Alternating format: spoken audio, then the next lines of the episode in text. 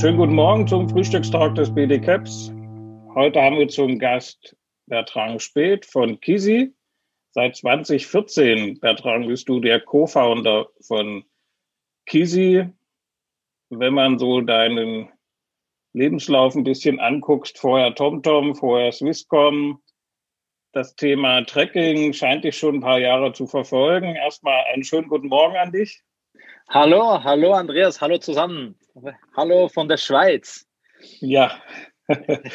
ähm, Gab es denn irgendein Erlebnis, was dich in diese doch recht Nische Temperatur geführt hat mit Kisi? Kisi ist ja ein Anbieter, der äh, spezialisiert ist auf das Temperaturmessung äh, und Tracking in Shipments. Gab es irgendein Erlebnis, wo du gesagt hast, hey, Temperatur ist mein Ding? Ja, also grundsätzlich, Kisi spezialisiert sich äh, als Essen auf äh, Verfolgung von, von Ware und Fracht und das ist die Lösung und äh, dann verschiedene Daten auszunehmen von diesen, von diesen Versenden und äh, da gibt es auch Temperatur. Ähm, ja, also ich finde es immer interessant zu schauen, ähm, wie äh, äh, die Temperatur von Versende äh, schwankt. Also es kann von minus 40 bis äh, 80 Grad äh, gehen, je nachdem, wo diese Versende sich befinden. Also ähm, wir haben zum Beispiel äh, Käse, der von ähm, äh, von Holland äh, nach China geschickt äh, worden ist und ist auch ähm, in, auf Flughafen äh, geblieben und dann ist die Temperatur hochgegangen.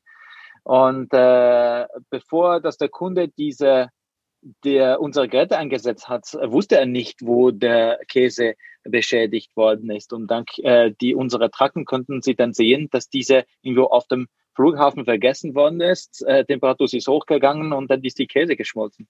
Das sind Sachen, die, die passieren. Jetzt spricht der Schweizer von holländischen Käse, der nach China geht, wobei ich der Schweiz auch immer ganz guten Käse ja, bekommen hat. Ich, ich, ich schäme ja. mich ein bisschen als Schweizer über, über holländische Käse zu sprechen, ist, aber ist so, ist so eine reale Case. Ja, ja. Ähm, Bertrand, Temperatur messen. Natürlich schwebt mir immer ein, Temper ein Thermometer vor. Zweifel aus dem Laden irgendein Thermom also ein Trecker, der Temperatur misst. Was ist denn da dran so schwer? Eigentlich ist es doch nicht einfach, eine Temperatur zu erfassen und das Ganze irgendwie aufzuzeichnen. Ähm, was ist die Herausforderung an dem ganzen Thema Temperatur? Ja, du hast recht. Man kann sich äh, äh, denken, ja, Temperatur lesen ist einfach. Raumtemperatur zu lesen, einfach mal ein Thermometer oder wenn man Fieder hat, einfach ein Thermometer äh, nehmen und man hat die Temperatur. Aber für Versender ist was anders. Dann sind wir nicht ständig in Kontakt mit dem Versand. Dann gibt es verschiedene Herausforderungen. Die erste Herausforderung ist, wie komme ich dann äh, mit dem Thermometer an der Ware? Ähm, und diese Ware bewegt sich weltweit. Ich muss irgendwie einen Weg finden, so dass das Thermometer wieder wirklich auf oder neben dem Ware sich befindet. Die andere Herausforderung ist, was messe ich überhaupt? Und äh, wenn man zum Beispiel an Raumtemperatur misst, heißt noch nicht, dass die Ware an dieser Temperatur ist. Wenn man die Ware äh, misst, dann hat man auch verschiedene Temperaturen in, in einer, ein Fahrzeug zum Beispiel. Welche Ware ist es am sensibelsten? Und dann gibt es auch die Herausforderung von die Daten auch aufheben. Also wenn man Fieber misst, dann hat man sofort die Antwort und that's it. Äh, wenn man dann die wahre Temperatur messen will, wie, wie komme ich denn auf den Daten? Muss ich sie denn später runterladen? Darf ich sie live haben? Was mache ich mit diesen? Wie speichere ich diese? Und dann gibt es auch verschiedene Regeln. Äh, was, welche Regeln muss ich einhalten? Welche Standard muss ich einhalten? Was, äh, welche Anforderungen haben meine Kunden? Und äh, da gibt es auch Spezialis äh, Spezialisten, die unterstützen können, aber diese Fragen müssen sich gestellt werden. Also es sind mehr Herausforderungen, Fragen, die sich stellen, bevor man überhaupt anfängt, Temperatur zu messen. Ja. Du hast jetzt, wie, also den Raum muss ich irgend, also die Raumtemperatur oder wie, wie kriege ich die Raumtemperatur, dann muss ich die Temperatur an der Ware erfassen, die Daten und das noch mit den Kundenanforderungen matchen. Hm. Ähm, wenn wir mal das, das Thema Impfstoffe ist ja nun allgegenwärtig. Mhm. Ähm, Habt ihr da Ansätze oder wie, wie siehst du, wie beurteilst du das Thema, wie man das dort lösen kann? Es gibt ja zwei Klassen. Wir haben einmal die tiefstgekühlten und einmal die, sagen wir mal, bei Normaltemperatur, Kühlschranktemperatur mhm. äh, transportiert werden. Was, was ist da die Herausforderung? Wie kann man das da lösen? Also ja, das wird sehr interessant sein. Ja, diese Impfstoffe, die jetzt auf den Markt kommen, es gibt diese zwei Klassen. Die erste Klasse, das ist insbesondere von, von äh Pfister oder ähm, BioNTech äh, entwickelt worden sind. Sie scheinen jetzt sehr schnell auf den Markt kommen zu dürfen. So, man erwartet dann im Dezember. Ähm, das Problem ist, dass sie müssen mit minus 70 oder minus 80 aufbewahrt werden. Das heißt, sie müssen mit dieser Kalteis äh, ähm, aufbewahrt werden. Das ist nicht nur eine Herausforderung von, von der Temperatur, sondern auch vom Transport, ähm, dass, ob man diese Kalteis überhaupt transportieren dürfte. Ähm, da sind die Lösungen eigentlich kaum, um die wirklich die Temperatur äh, zu messen, weil so tief können, kann Elektronik oft nicht, man, da braucht man dann analoge Temperaturleser und äh, diese machen wir bei Kiese nicht. Also ehrlich gesagt, ich weiß nicht, wie, wie, wie wirklich diese Temperatur ständig gemessen werden können, außer mit äh, so Logger, die nachhinein dann ähm, erlauben zu checken, ob die Temperatur überschritten worden ist. Das Problem von solcher Lösungen, das kann, weiß man nur nachhinein, ob die Temperatur überschritten worden ist äh, und nicht live. Aber ähm, elektronische Lösung, da gibt es kaum, das ist ziemlich äh, schwierig. Mhm. Äh, es ist schwierig. Dann gibt es dann die zweite Klasse, sind die Temperaturen, die minus 20 äh, aufbewahrt werden müssen. Da gibt es Lösungen, die auf den Markt kommen, wie von Moderna oder Sanofi. Ähm, die werden aber erst anfangs nächstes Jahr kommen. Und da, da kann man bei Kisi wirklich live die Temperatur tracken und falls dann ein Problem gibt, dann sofort eingreifen. Ja, was, wie, wovon gehst du dann aus, wie das transportiert wird? Gibt es dann ein Fahrzeug, wo verschiedene Kisten drin sind, wo die Impfstoffe drin sind und hat dann jede Kiste einen Trecker oder wird dann das Fahrzeug getrackt? Wie kann man sich das vorstellen? Also in der Regel jetzt die Transporteure haben schon Tracking-Lösungen in ihren äh, Fahrzeugen. Die sind fest eingebauter Temperaturfühler, äh, die erlauben dann einen gewissen Transport zu tracken. Das Problem von davon ist, dass man hat nicht eine End-to-End-View also man sieht nicht von Anfang bis Ende, ob wirklich die Temperatur eingehalten worden ist. Man sieht nur, wenn die Ware auf dem äh, Fahrzeug von Transporteur war. Jetzt ähm, mit der Kisi-Lösung ähm, geht man nicht in einem ähm, Raum, sondern geht man wirklich in den, äh, in den Ware, die transportiert wird, werden und somit hat man wirklich ein End-to-End-View. Man sieht es wirklich, ähm, ob die Temperatur über den ganzen Transport eingehalten worden ist. Und das ist insbesondere wichtig äh, beim Übergangsphase. Also ein Transport, ein, ein, ein Versand wird sehr selten dann von Transport genommen, äh, genommen und dann direkt geliefert, sondern es gibt immer so Übergang von dieser Ware auf einen oder anderen Transporteur. Und oft passieren Probleme in dazwischen. Wird ein Versand zum Beispiel vergessen oder bleibt ein paar Stunden äh, in einem offenen Raum. Und da sind die Temperaturüberschreitungen ähm, oft. Ähm, und mit Kisi kann man sie wirklich messen. Wenn man Lösungen, fest eingebaute Lösungen hat, dann hat man diese nicht. Also um wirklich äh, Kontrolle über die ganze Temperatur im gesamten Versand braucht man eine unabhängige Lösung, die in der Ware reinkommt und nicht mit dem Fahrzeug verbunden ist. Ja, dann habe ich quasi den Logger in der Ware drin ähm, der wird von A nach B mit transportiert. Am Ende liegt er an B, bei B. Mhm. Kann ich ja nicht jedes Mal vorne einen neuen Locker reinsetzen. Das heißt, Stimmt. es muss irgendeine Rückführlösung geben. Genau. Also ähm, es gibt grundsätzlich zwei Arten von Lösungen. Es gibt die äh, One-Way-Loggers. Äh, ähm, zum Beispiel Sensitech macht sowas, dass die, die, Geräte tatsächlich gemeint sind, nur einmal genutzt zu werden. Wir achten diese als äh, nicht so ähm, äh, sustainable, ähm, sondern ein, ein elektronischen Gerät ist schade, dann sofort im, im, äh, im, äh, im äh, Papierkorb zu, wer zu werfen. Das heißt, ähm, unser Gerät ist gemeint, mehrmals genutzt, eingesetzt zu werden, beziehungsweise genutzt zu werden. Und da hat, unterscheidet man zwischen zwei Fällen, entweder Closed Loop oder Open Loop. Oder Closed Loop ist es, die Fracht geht von einer bekannten Ort bis einen bekannten Ort an. Und da kann man das Gerät entweder zurückschicken oder einfach sammeln und dann weiter nutzen. Und Open Loop ist, wenn der, der Versand in einen Ort angeht, wo man eigentlich keine Kontrolle hat. Und da bietet Kisi eine Lösung, ähm, das Gerät zurückzuschicken, indem dass das Gerät einfach ähm, äh, leichter ist als 50 Gramm und kann einfach in den Umschlag reingeworfen werden und dann zurückgeschickt werden. Und äh, da nutzen wir einen internationalen Standard, das heißt IBRS, International Business Reply Systems. Das ist etwas, was von allen postalischen Firmen äh, weltweit anerkannt und organisiert wird, um Sache zu schicken, beziehungsweise um, um, um Versende zu schicken. Und äh, dann diese Lösung kann der Empfänger einfach den Umschlag mit dem Gerät in einen äh, Briefkasten äh, reinwerfen und es kommt dann zurück. Und somit hat man eine Backwards Logistics Lösung, um die Geräte zurückzuschicken. Wer macht dieses Retouren- oder Rückführungsmanagement? Ist das euer Thema oder wird das dann immer innerhalb dieser Firmen, die das einsetzen, gelöst? Ja, ähm, also in der Regel wird das von der Firma selber organisiert. Ähm, weil da haben sie auch äh, spezielle Prozesse, aber es gibt auch Kunden, die sagen, ich will mich darum nicht kümmern. Äh, und da arbeiten wir mit Partnern. Wir arbeiten zum Beispiel in der Firma, also grundsätzlich unsere Mutterfirma, die Firma Spectos aus Dresden.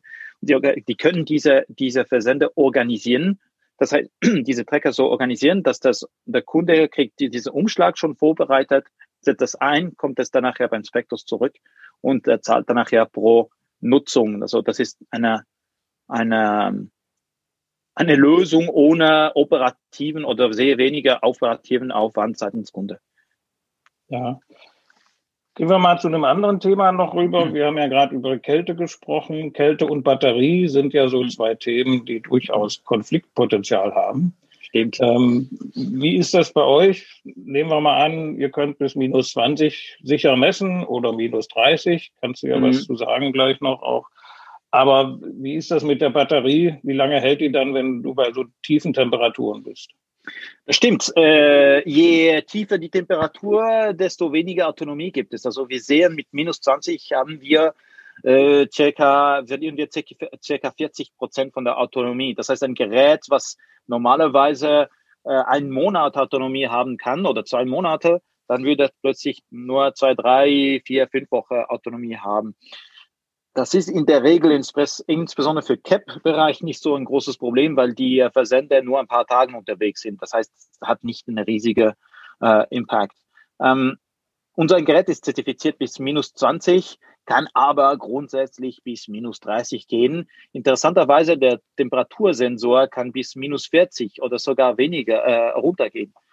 Aber da muss man den Sensor trennen ähm, das heißt, ähm, also wir haben entweder Sensoren, die direkt am Gerät ankommen, oder haben wir einfach äh, Temperatursensoren, die mit dem Kabel ähm, mit dem Gerät verbunden sind. Und dann macht man ein Loch in dem Transporteinheit und dann ist das Gerät draußen und der Temperatursensor drin. Das Einzige, was man aufpassen muss dort, ist es wirklich kein Luftaustausch ähm, gibt zwischen dra draußen und drinnen, weil sonst hat man dann ähm, an der Seite äh, kalt oder Kälte, die ja, rausgeht. Ja. Und andererseits hat man ähm, äh, Feuchtigkeit, das heißt auch Eis, was, äh, was äh, sich äh, in, im, im Ort, wo dem Kabel reinkommt, ja, formiert. Und die Vakuumkühlgeräte haben dann auch ein Problem, wenn ich da ein Loch reinmache. Das auch, ja. Also, Aber wie ist das jetzt mit der Batterie dann? Also äh, im CAP-Bereich unkritisch, weil es ja letztendlich ein hoher Umschlag mhm. ist oder kurze mhm. Zeiten. Wechselt man die dann aus? Stecke ich ans USB-Gerät.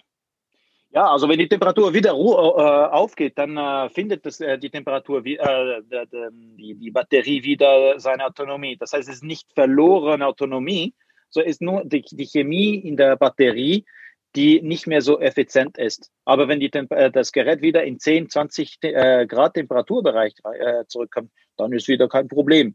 Ähm, die Batterie wird nicht so beschädigt, wie es zum Beispiel die ho mit hohen Temperaturen, wenn das Gerät auf 80, 90 Grad hochgeht, dann kann die Batterie beschädigt werden. Mhm. Mit Minus wird es einfach weniger effizient, währenddem es äh, eingesetzt wird. Also zum Beispiel, wir haben Versender, die durch äh, Russland transportiert werden und dann können durch, durchaus auch minus 35, minus 40 reinkommen. Okay. Jetzt grundsätzlich, wie wird eure äh, Batterie dann aufgeladen? Stecke ich es ans also, USB-Gerät ran oder? Äh Genau, also so einfach wie ein Handy. Also es gibt ein USB-C-Kabel, einfach ranstecken, okay. zwei Stunden warten und dann das Gerät wieder bereit. Ja. Im normalen Temperaturbereich, sage ich mal, von 8, also von 0 bis 15 Grad oder von 0 bis 30 Grad, was habt ihr da dann für Laufzeiten? Also es kann bis auf ein Jahr gehen, ähm, mhm. je nachdem, wie oft schickt man dann Daten. Ähm, äh, wenn man Daten zweimal am Tag äh, schickt, dann hat das Gerät, und das Gerät ist ziemlich klein, ist in der Größe von einer, von einer dicke Kreditkarte, der kommt bis auf eine, ja, ein Jahr Autonomie. Egal, Zweimal am Tag ein Jahr. Genau. Ja, okay, das ist ja schon ein ordentlicher Zeitraum. Du hast das Thema Daten angesprochen. Hat die Temperatur was mit der Datenübertragung auch zu tun? Also gibt es da Probleme, dass der GPS-Sender bei den tiefen Temperaturen nicht mehr funktioniert? Muss man da was beachten? Also die Frage, äh, also es gibt zwei Arten von Geräten, die aktive und die passive, beziehungsweise diejenigen, die fähig sind, äh, äh, Daten zu schicken und die andere, die erst, wenn sie angekommen sind, erlauben, Daten runterzuladen. Äh, also fangen wir an, was am meisten eingesetzt wird, sind, sind Logger.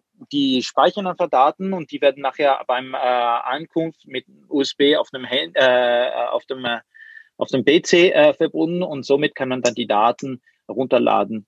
Ähm, Nachteil von dieser Lösung ist, dass man hat nur die Daten nachhinein. Das heißt, wenn was während dem Transport passiert, hat man keine Information. Und dann braucht man auch jemand vor Ort, der diese Daten runterladen kann.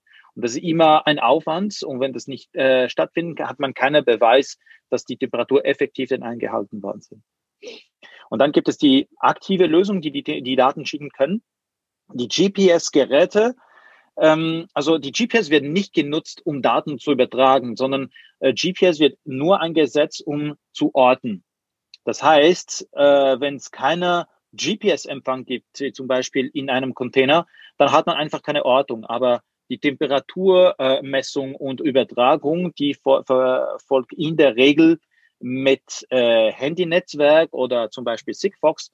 Und wenn Netzwerk da vorhanden ist, dann können die Daten weiter äh, geschickt werden. Also das, da unterscheidet sich äh, Kisi und GPS-Geräte nicht so groß, äh, außer dass man mit, mit Kisi dadurch wir die Lokalisierung mit dem Handynetzwerk und Wi-Fi machen, hat man trotzdem die Lokalisierung. Das heißt, man sieht, wo die Temperatur auch gemessen worden sind.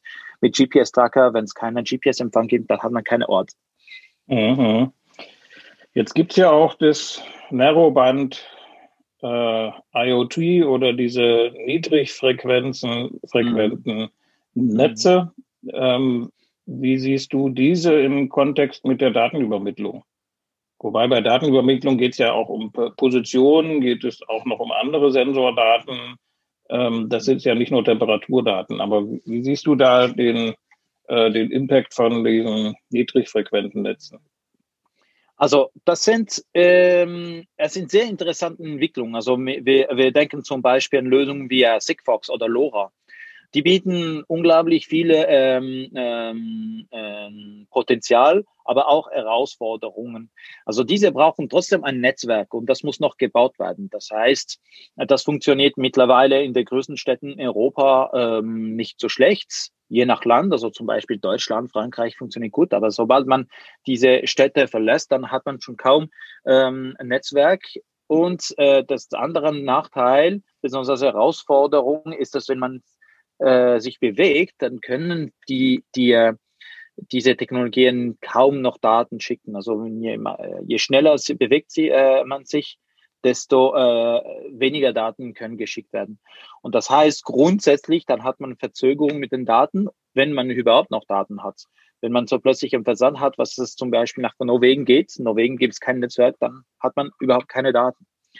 Und ähm, was heißt das? Da will ich kurz einhaken wenn man sich schnell bewegt, heißt schnell bewegen, dass man mit 50 durch die Stadt fährt mit dem Auto. Ist das schon schnell oder sind das dann eher 100 Kilometer pro Stunde? Es ist eher 80 bis 100. Mit 50 funktioniert ja. noch. Aber wenn man auf der Autobahn ist, dann hat, haben die diese Lösung denn äh, Schwierigkeiten. Diese Lösungen sind insbesondere entwickelt worden für lokale ähm, Daten, also wirklich für lokale IoT. Also man denkt zum Beispiel an Licht ähm, oder Luftsensoren oder ähm, Stromzähler, äh, Wasserzähler, die sind fixe eingebaute Lösungen, die sind immer da und dann haben sie ein Netzwerk, was erlaubt, extrem ähm, stromeffizient und günstig Daten zu betragen. Jetzt für mobile Lösungen, das, diese sind nicht so effizient. Also es gibt zum Beispiel ein Projekt, äh, um, äh, um äh, Rollgitterwagen damit zu tracken und so wie, so wie man sich hört, haben sie auch oft Probleme mit Ortung, weil die funktionieren ziemlich gut, äh, wenn sie auf dem Gelände sind. Wenn sie draußen sind, dann hat man keine Daten mehr. Mhm. Dann ist mir jetzt auch klar, mir ist das Thema im Kontext der Paketboxen quasi über den Weg gelaufen. Und Paketboxen sind ja nun mal stationär, insofern ist das da äh, kein Problem.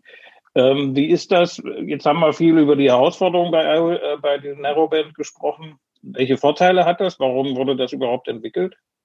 Also die zwei große Vorteile, ähm, also der erste ist ähm, der extreme niedrige Stromverbrauch. Also ähm, man, man spricht von einem Stromverbrauch 100, 1000 Mal äh, geringer als äh, GPS und, und, und Handynetzwerk. Ähm, das erlaubt dann Geräte zu machen, die eine Autonomie von fünf bis zehn Jahren haben, mit einer äh, gleich großen Batterie wie, wie Kisi. Also die, äh, wenn man wenn man zum Beispiel einen Stromzähler hat, äh, man hat oder, oder einen Wasserzähler hat, dann hat man keine Stromversorgung äh, drauf äh, und man will dann nicht jedes Jahr äh, eine Batterie laden oder wechseln und deshalb äh, sind diese Lösungen großen Vorteil. Und ähm, der zweite Vorteil sind die Kosten. Ähm, es sind ziemlich einfache Protokolle, die brauchen nicht viel ähm, äh, Technologie auf dem Gerät selber. Das macht auch günstige Geräte und günstiger Netzwerk. Mhm. Ähm, also das sind die zwei großen Vorteile von dieser von dieser Sigfox, LoRa und äh, NB-IoT-Lösung. Also Sprache geht dann schon gar nicht mehr darüber.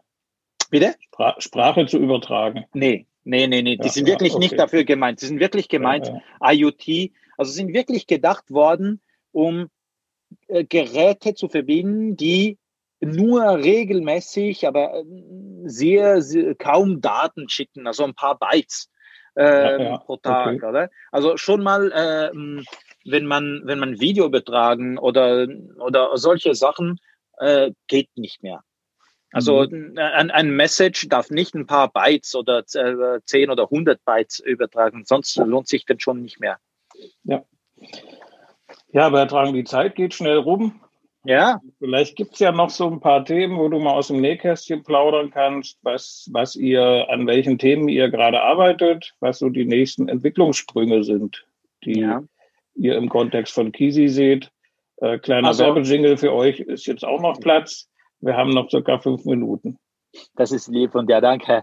Also grundsätzlich, ähm, unsere Vision bei Kisi ist, dass die dass der Supply Chain, dass die Versände in Zukunft verbunden sein werden. Wir glauben ganz fest, dass die dass die äh, Supply Chain wird äh, Lösungen finden müssen, um die Versende äh, mit äh, Daten zu verknüpfen und beziehungsweise Daten von dieser Größe ähm, äh, Warenflüsse auf der ganzen Welt zusammen.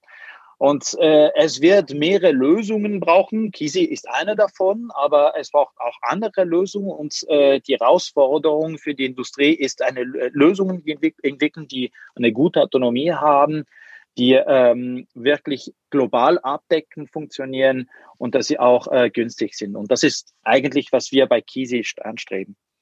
Ähm, wo wir, wo die Reise jetzt bei Kisi eingeht, ähm, also im Moment konzentrieren wir uns auf die Temperatur. Wir haben die Lösung für Temperatur anfangs dieses Jahr auf den Markt gebracht. Jetzt schauen wir, dass diese auch für ähm, ähm, äh, die pharmazeutische Industrie eingesetzt werden kann. Es gibt ein paar ein paar ähm, Anpassungen, die wir noch vornehmen müssen, aber wir hoffen, dass wir das auch sehr bald so anbieten dürfen. Wir arbeiten mit deutschen Firmen für diese Zertifizierung. Ich wenn ich eine da nennen darf, das ist die EIPL, die Europäische Institut für pharmazeutische Logistik ähm, in, äh, in Deutschland, äh, so dass die Lösung dann künftig auch für Pharma, Medikamenten, Impfungen äh, eingesetzt werden kann. Im Moment äh, können wir die Temperatur hochnehmen, aber die ist noch nicht zertifiziert, das wird kommen. Das ist jetzt unser Fokus und äh, dann mittelfristig sind auch neue Kommunikationstechnologien ähm, zu integrieren. Wir sprechen heutzutage von so 4G, 5G, schon mal wie von 6G. Äh, man spricht auch von äh, LEO-Satelliten, also Satelliten, die in der, in der unteren Orbit sich befinden, sind mehr Technologien, die in Zukunft kommen werden und wir beobachten sie äh, sehr nah und äh, hoffentlich können wir dann auch in Zukunft eine von diesen in unseren Geräten integrieren. Das ist grundsätzlich die, die Entwicklung, die wir für die nächsten paar Jahren erwarten. Ja. Wir haben ja diesen sehr, sehr stark wachsenden Teil des E-Commerce am Ende mit den Standardpaketen. Mhm. Habt ihr als Kisi mit diesen äh, Sendungen Berührungspunkte, Projekte? Ja, ja, wir haben schon ein paar Projekte im E-Commerce gemacht, da wird, äh, insbesondere für Transparenz in E-Commerce zu bringen. Der, der, die Herausforderung von, von, von E-Commerce, das ist den Kosten vor solchen Tracking-Lösungen und da muss man Konzentration machen, also beziehungsweise man kann dann diese Tracker oder diese Lösung auf Paletten, wo man dann die die, die Pakete äh, ranbringt, ähm, äh, äh, ja, angehen. Und somit kann man eine gewisse Palette tracken und dann die Transparenz den, äh, den, äh, den Kunden ähm, anbieten. Die größten Cap-Firmen haben schon ziemlich äh, coole Lösungen. Also wenn man denkt, die, die große wie DHL, FedEx oder UPS, die Herausforderung ist auch diese Transparenz für die kleine Cap-Firmen äh, anzubieten, dass die auch die Möglichkeit haben, das dazu, äh, anzubieten. Und da haben wir verschiedene Lösungen wie, oder Einsätze, wie diese Geräte eingesetzt werden können. Also wenn, wenn da wenn du Mitglieder hast, die sich daran interessieren, können wir sehr gerne da noch Gespräch haben und schauen, wie äh, sie transparent für ihre Kunden schaffen können. Ja, ja. Okay, ja, dann ist die Zeit wieder wie im Flug vergangen. Ähm, das letzte Wort gehört gleich, wir, gleich dir. Ich bedanke mich für das Gespräch, Bertrand. Wenn du noch irgendeine Message hast, irgendeinen Slogan, äh, bring ihn noch an. Ansonsten wünsche ich dir einen schönen Tag. Ja, Andreas, danke für die Gelegenheit. An alle, die äh, die gehört haben, auch einen guten Tag, danke. Und äh, wenn ihr Herausforderungen habt oder wenn wir irgendwie im Bereich Transparenz oder Tracking unterstützen können, Kisi oder nicht Kisi, mal am Funk geben, Telefonat geben. Äh, wir können sehr gerne uns unterhalten. Ich wünsche euch einen schönen Tag. Alles Gute, bleibt gesund und bei Sinnen. Danke, ciao. Das war der Frühstückstalk des BDCAP.